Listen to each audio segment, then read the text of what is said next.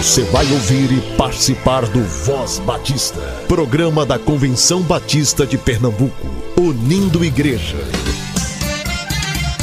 Voz Batista de Pernambuco, bom dia! Bom dia, bom dia! Meus amados irmãos e irmãs, que a graça e a paz do Senhor seja com o espírito de todos vocês. Espero que estejam bem. E hoje é domingo, domingo de Páscoa, dia 9 de abril, e este é o Voz Batista de Pernambuco, o programa do povo batista pernambucano. E você escuta esse material por dois locais, às 7 e 10 da manhã, na Rádio Evangélica FM 100.7 e às 10 da manhã nas principais plataformas de áudio. Se você tem algum aviso, evento, sugestão, entre em contato conosco pelo e-mail vozbatista@cbpe.org.br. Para você que acabou não indo ao culto da ressurreição da sua igreja às 6 horas da manhã, que pena. Só no ano que vem agora. Talvez a sua igreja faça o culto um pouco mais tarde. Aí dá para acompanhar o Voz Batista enquanto você se desloca à sua igreja. De qualquer forma, nós da CBPE desejamos que a sua vida sempre glorifique aquele que te justificou, te reconciliou e te fez nova criatura por meio do seu sangue. Jesus ressuscitou. Isso nos dá esperança, não apenas no tempo presente, mas no futuro, onde estaremos com Ele, com corpos glorificados e em plena condição para contemplá-lo e adorá-lo mais do que antes. Enquanto isso, vamos nos sustentando aqui como igreja, em comunhão, compaixão, graça, misericórdia, justiça e santidade. Estamos aqui para sermos bênçãos na sua vida. Fique aqui conosco. Páscoa, o amor de Cristo por seu povo. Por Charles Negreiros. Então Jacó trabalhou sete anos por Raquel, mas lhe pareceram poucos dias, pelo tanto que a amava. Gênesis 29, versículo 20. Jacó foi um enganador que acabou enganado. Fez um acordo com seu parente Labão para ter Raquel, mas foi-lhe entregue Lia, e o tempo de sete anos de serviço de Labão foi dobrado. Mas, por Raquel, esses anos pareceram pouco pelo muito que a amava. A vida de Cristo, seus três últimos anos, culminando na Semana da Paixão e atingindo o clímax do seu agonizante julgamento e em sua morte atroz, também teve como alvo o amor que faz valer a pena todo sacrifício. Como Jacó, Jesus tem a sua Raquel, a igreja. Se Raquel foi motivo para Jacó servir por sete anos pela igreja, Cristo serviu por toda a vida. Para ter Raquel, Jacó suportou as trapaças e as injustiças de Labão. Pela igreja, Cristo suportou todas as afrontas. Para ter Raquel, Jacó fez alguns sacrifícios. Pela igreja, Cristo deu-se a si mesmo como sacrifício. Para ter Raquel, sete anos pareceram poucos dias, pelo muito que Jacó a amava. Pela Igreja, Cristo está presente todos os dias, até a consumação dos séculos, e seu amor por ela não é somente muito, mas total e perfeito.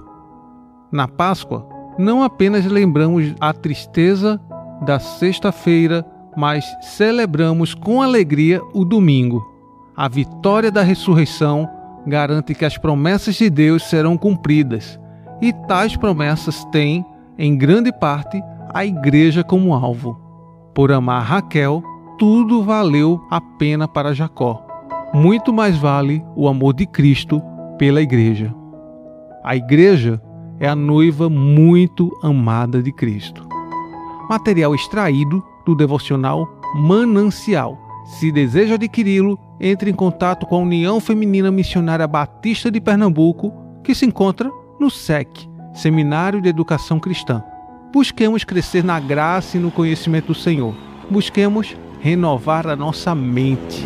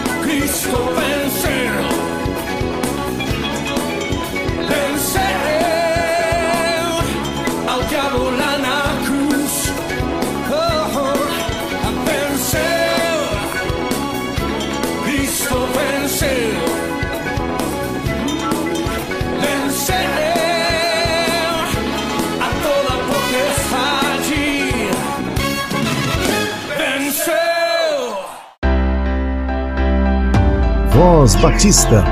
Reflexão.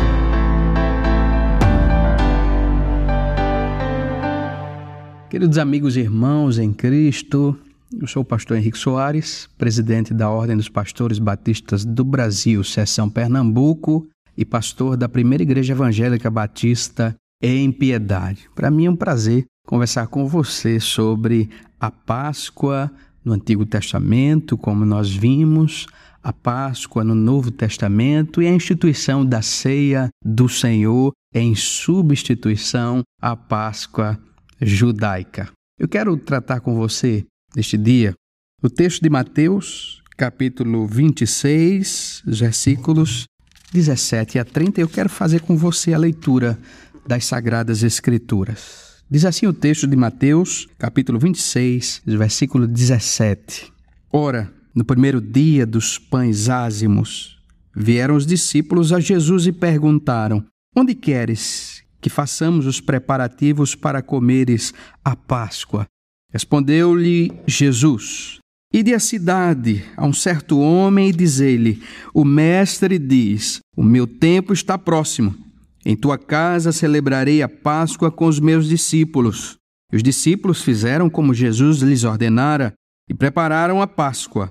Ao anoitecer, reclinou-se à mesa com os doze discípulos. E enquanto comiam, Jesus disse: Em verdade vos digo que um de vós me trairá. E eles, profundamente contristados, começaram cada um a perguntar-lhe: Porventura sou eu, Senhor? Jesus respondeu: O que mete comigo a mão no prato, esse me trairá. Em verdade, o filho do homem vai, conforme está escrito a seu respeito. Mas ai daquele por quem o filho do homem é traído. Bom seria para esse homem se não houvera nascido. Também Judas, que o traía, perguntou: Porventura sou eu, Rabi? Respondeu-lhe Jesus: Tu disseste. Enquanto comiam, Jesus tomou o pão e, abençoando-o, o partiu e o deu aos seus discípulos, dizendo: Tomai e comei, isto é o meu corpo. E tomando um cálice, rendeu graças e deu-lhe, dizendo: Bebei dele todos, pois isto é o meu sangue, o sangue do pacto, o qual é derramado por muitos para a remissão dos pecados. Mas digo-vos que desde agora não mais beberei deste fruto da videira, até aquele dia em que convosco o beba de novo no reino de meu Pai. E tendo cantado um hino, saíram para o Monte das Oliveiras. Nós percebemos, meus irmãos, o texto da palavra do Senhor sobre a última Páscoa celebrada pelo Senhor Jesus e a instituição da ceia do Senhor. Aquela última Páscoa se tornou a instituição da ordenação da nova aliança, conhecida como a ceia do Senhor.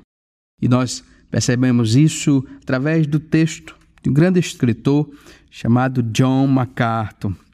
Daquele momento em diante, da última Páscoa, John MacArthur afirma que Jesus instituiu a ceia do Senhor como um sinal da nova aliança.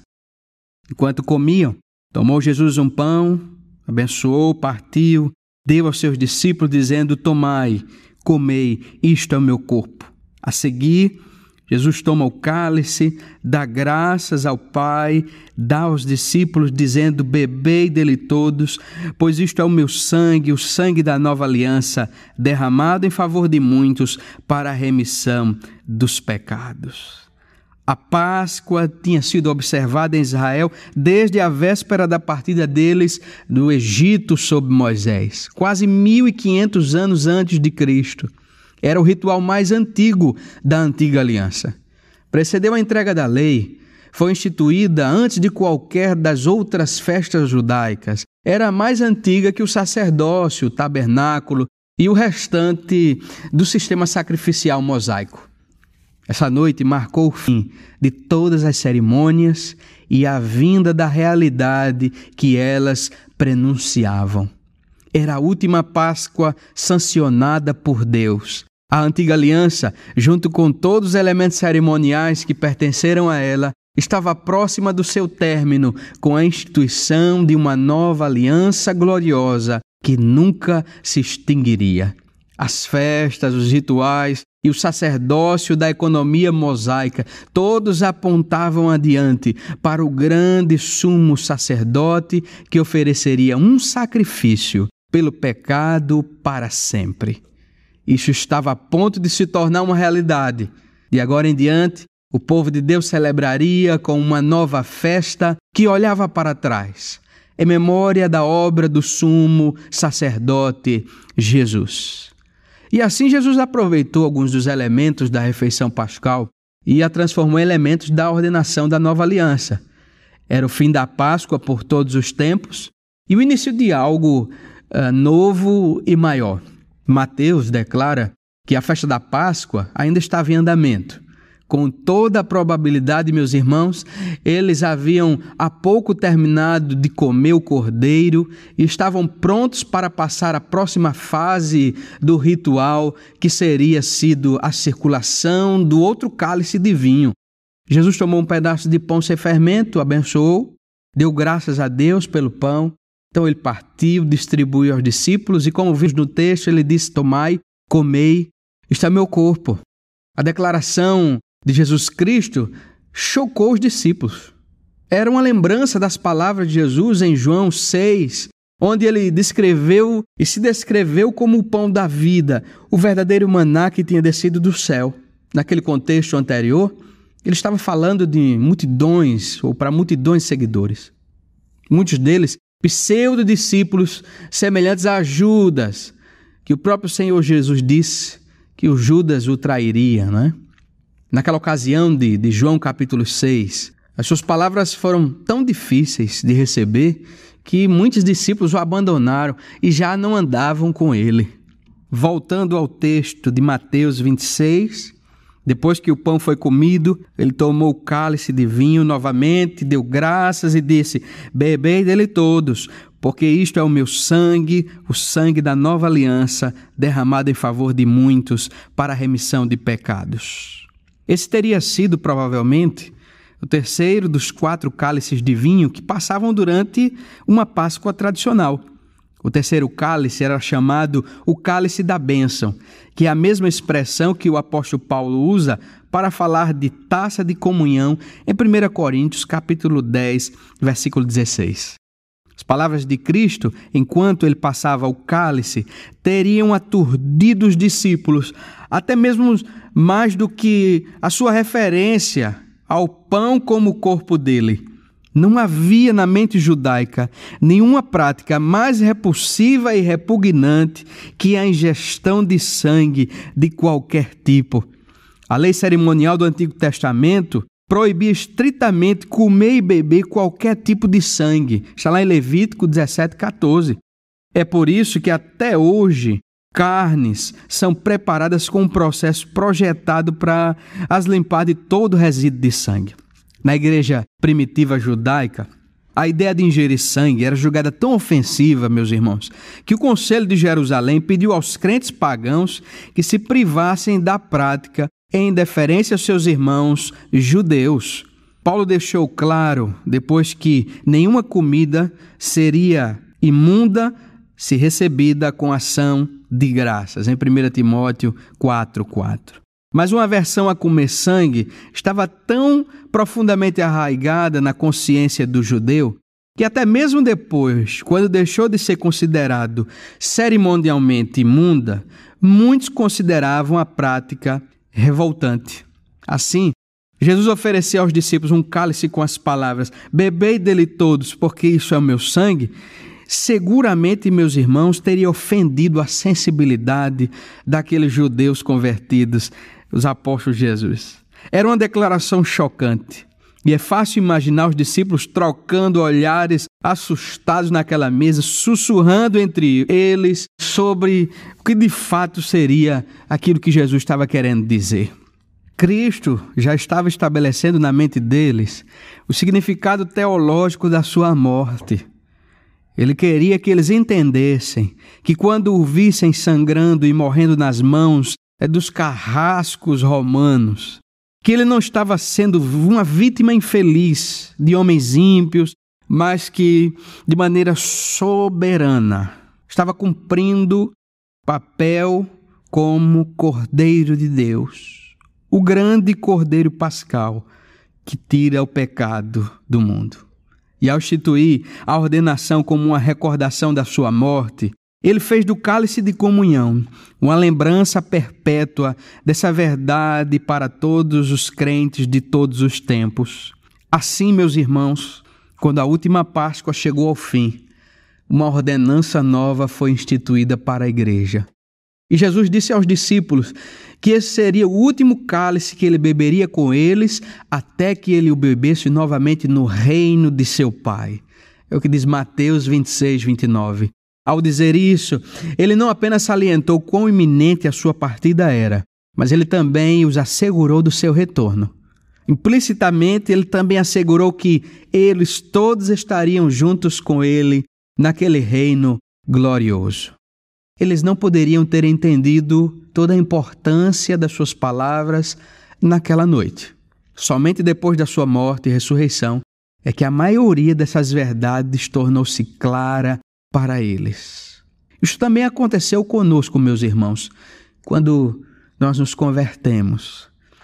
Quando nós cremos em Jesus Cristo para a salvação, nós não entendemos tudo de fato, logo no primeiro dia, no primeiro culto, mas aos poucos nós entendemos como Cristo foi capaz de entregar-se para nos dar vida, como foi capaz de colocar-se em nosso lugar como nosso substituto, carregar a nossa culpa através do seu sacrifício, pagá-la diante de Deus, o seu Pai, para nos declarar inocentes, justos diante do tribunal de seu Pai.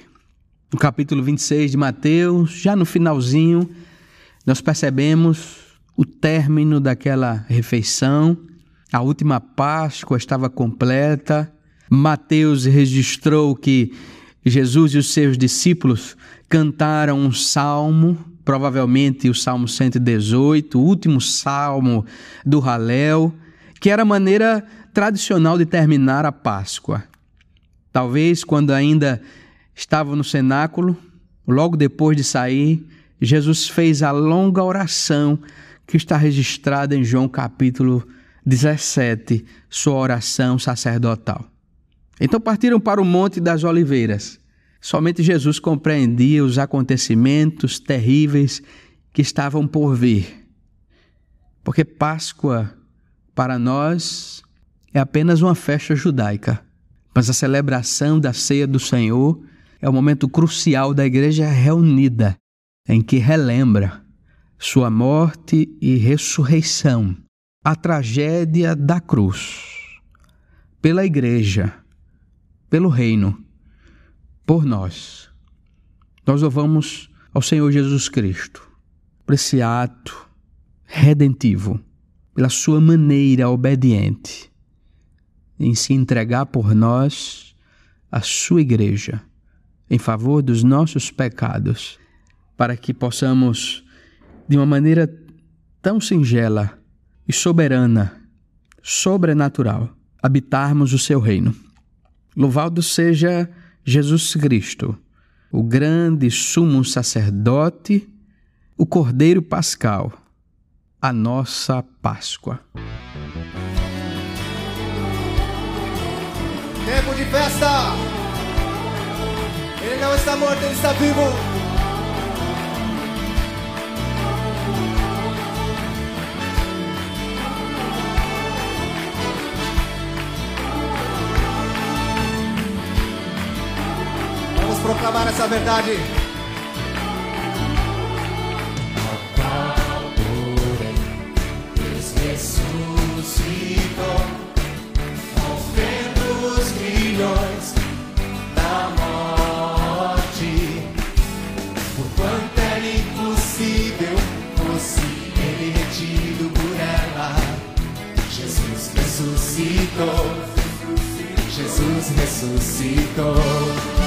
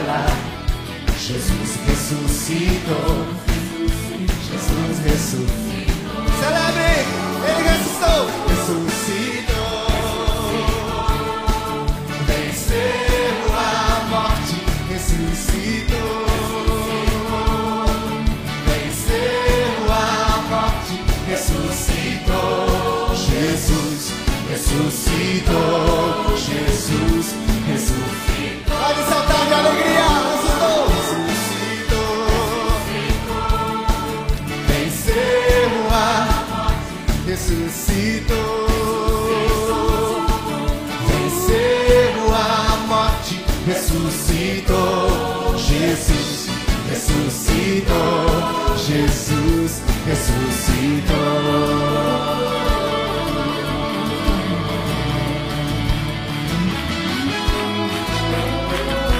Ele está vivo, ressuscitou, ressuscitou.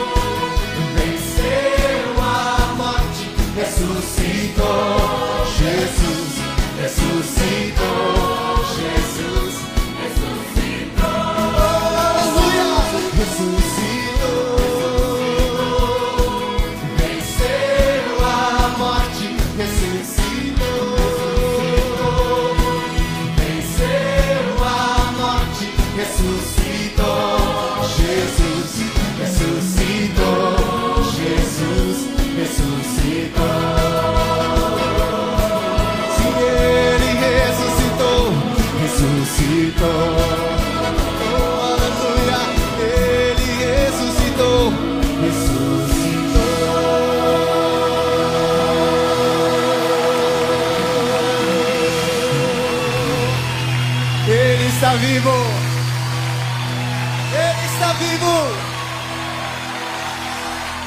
Era impossível que ele fosse retido pela morte, ao qual, porém, Deus ressuscitou. Ao terceiro dia, Jesus ressuscitou. Você crê nisso? Aleluia!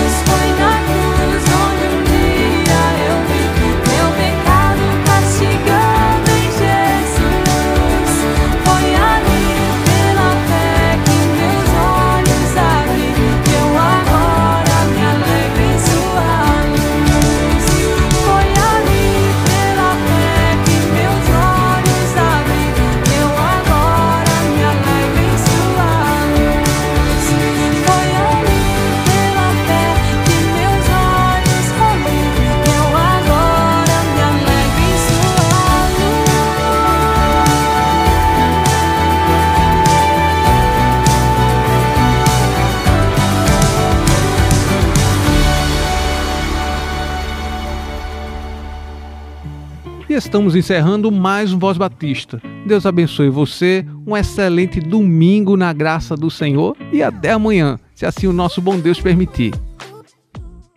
Você ouviu e participou do Voz Batista, programa da Convenção Batista de Pernambuco, unindo igreja. Obrigado por sua atenção e companhia. Até a próxima edição.